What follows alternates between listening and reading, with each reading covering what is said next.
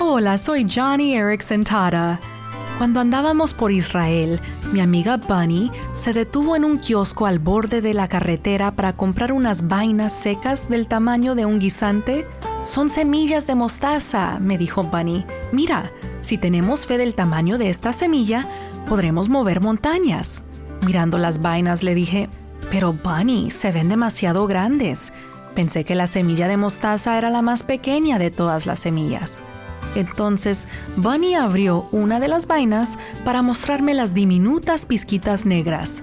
Esas eran las semillas de mostaza.